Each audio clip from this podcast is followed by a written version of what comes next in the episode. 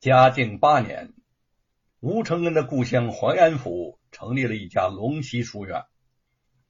这件事儿对平民百姓或许无关紧要，但是对当地的读书人来说却意义重大，因为他不但由淮安新任知府葛木亲自主持操办，还有名满江淮的大才子胡琏执教，故此。吸引了很多士子争相前去报名，一时之间，龙溪书院誉满士林。沈坤竭力的相劝吴承恩一同前去报名，他相信龙溪书院虽然门槛甚高，但是凭借二人的才学，肯定能够考中。只不过几年下来，吴承恩的狂傲脾气越发难以收敛。劝服他一起前去报名，颇费了沈坤一番口舌。两个人争执到最后，沈坤还是抬出了吴瑞，复命难违，这才勉强令吴承恩就范。以吴沈二人的才学，果然一口就中。收到消息，吴家一片喜气洋洋。吴瑞对众位乡邻许诺道。等到吴承恩来日金榜题名，就请大家痛饮三日。叶云则忙着为吴承恩收拾前往府学的衣物。吴承恩抱着猴子，依依不舍的说：“小猴子呀，我就要去府学读那些圣贤书，做那些八股文了。你在家里好好等我，说不定玉凤会回来呢。”听到玉凤的名字，叶云敏感的停住了手里的动作，吴承恩却懵然未觉。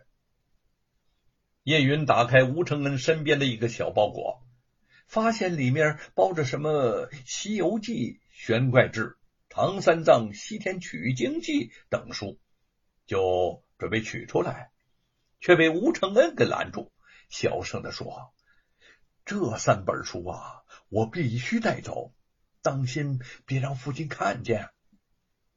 叶云无奈的说：“我知道我的话你听不进去，但是你不应该再读那些荒诞不经的书了，应该把功夫下到苦读四书五经里。”吴承恩轻轻的握住叶云的手，说：“我明白你的心思。”了想让我勤学苦读，好考中状元，做大官可是我对做官真的不感兴趣。你也知道，去府学读书是父命难违，我总不想让爹娘再为我操心了。而且我早就和沈坤约好，你总不希望自己的相公是个言而无信的人吧？叶云轻轻的点点头，我知道。相公是忠孝之人，我想啊，只要你肯花些时日在书文之中，一定会功成名就的。吴承恩笑了笑，哈哈哈娘子对我寄予如此厚望，真是我的好娘子啊！你放心，这次到淮安府是师从大才子胡琏先生，我想会有收获的。倒是。我离开了家，要劳烦娘子照顾父母，还有这只猴子了。叶云顺从的点点头。这当然了，你对猴子向来这样的照顾入微，我当然会爱屋及鸟的。再说了，我和你一样的喜爱它，怎么会不善待它呢？那只小猴子见到叶云收拾东西。又见吴承恩神情不舍，眨巴眨巴眼睛望着吴承恩，似乎也知道要与主人分别在即了，十分不安。门外，沈坤已经在等着他了。吴承恩背起了包裹，准备往外走，那个小猴子却几步窜了过来，咬住了他的包裹的一角。吴承恩一阵心酸，俯下身去抚摸着猴子的头，说。小猴子呀，你是我从阎罗殿里拉回来的。几年来我们形影不离，这乍一分开，你难受，我也不好受啊。”那个小猴子还是不肯松开，大大的眼睛直视望着吴承恩。吴母和叶云看在眼里，都忍不住眼圈一热，流下泪来。再次安抚了小猴子一番，吴承恩才恋恋不舍的出了门。一路之上，他在盘算着：虽说进了府学，谁都知道要参加科考。但是自己的志向又不在那个上面，何必在其中浪费时间呢？不过在府学既可以学八股，当然也可以写书了。而且到了淮安府，就没有人可以吵他，呃，妨碍他创作《西游记》了。想到这儿，他的心里头才转而安定下来。于是和沈坤快马加鞭，直奔。龙溪书院而去。坐落在城郊碧湖边上的淮安府龙溪书院是一座新整修的古建筑。书院门楼上有“龙溪书院”的匾额。院内大厅宽敞，甬道整齐，凉亭雅致。前来就学的士子们鱼贯而进。吴承恩和沈坤拴马走来，也挤在其中。龙溪书院正厅。雕梁画栋，颇有几分古雅。四十岁左右的知府葛木坐在把雕花椅上，正在品茶。对于能首创书院、一圆众位学子的读书梦想，他的心里头自然十分欢畅。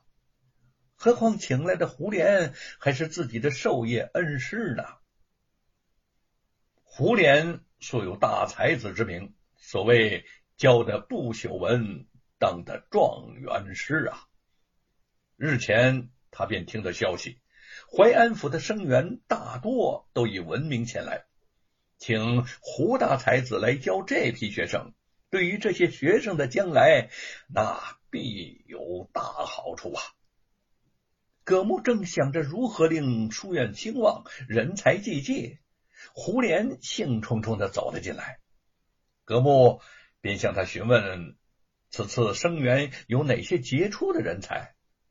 胡莲道：“呃，我翻看了一下名录，山阳县的两个才子吴承恩和沈坤也在其中。”吴承恩，葛木对吴承恩也素有耳闻，当下不仅饶有兴致的打探说。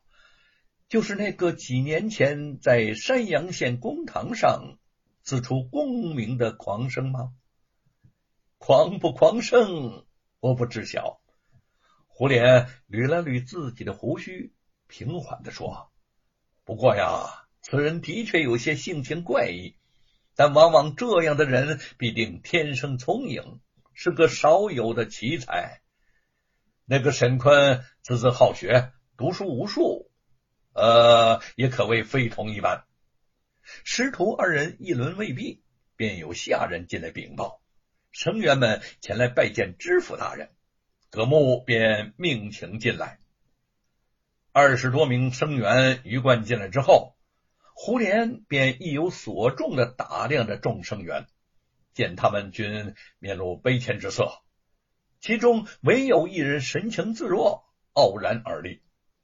他虽然不知道此人正是方才自己赞誉过的吴承恩，但是也觉得此子不凡，于是上前和蔼的问道：“你姓甚名谁？哪里人士啊？”“姓吴，名承恩，山阳县人。”胡莲和葛木不约而同的将目光认真的投向了吴承恩。同时，心下暗想：原来就是他呀！见知府大人和先生都在打量着吴承恩，一个生员不无嫉妒的说：“哦，听说那个吴承恩诗文写得好，传遍了淮安府的大街小巷，都传到呃闺房里头给小姐们垫脚了。”众世子无不哈哈大笑。胡莲和葛木也互相对视了一眼，都想看看吴承恩的反应，故意的未加反对。